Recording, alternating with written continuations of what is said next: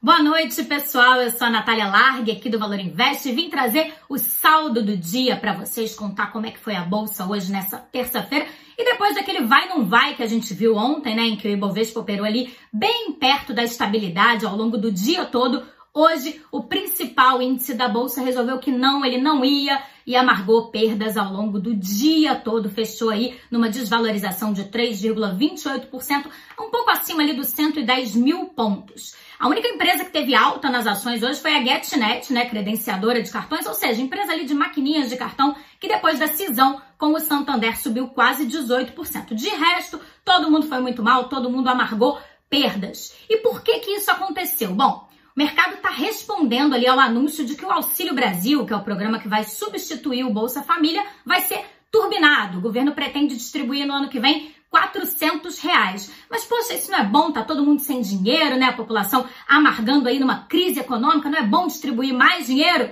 Nem tanto porque o governo não tem dinheiro para isso, né? As contas públicas já estão bastante comprometidas e parte desse dinheiro que vai ser distribuído vai ter que furar o teto de gastos e isso traz muita incerteza para o mercado, né? As pessoas não sabem como que vai ficar o Brasil, como que vai ficar o governo. Isso traz incerteza e as pessoas acabam saindo daqui, né? Saindo da bolsa brasileira, porque afinal de contas o cenário é bem nebuloso. Então foi isso que a gente viu hoje.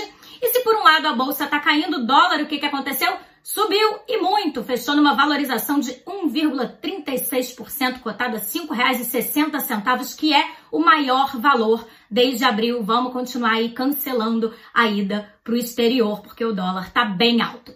Lá em Nova York, as bolsas fecharam com viés positivo, né? Porque lá tá tendo temporada de balanços agora das empresas, né? E os resultados têm sido bastante positivos, então trouxe ali um bom humor para o mercado norte-americano. Lá na Europa, as bolsas fecharam mistas, mas também com viés de alta, influenciado principalmente por esse bom humor lá nos Estados Unidos. Vamos ver como que vai ficar o mercado aqui amanhã, que eu espero vocês para mais um saldo do dia.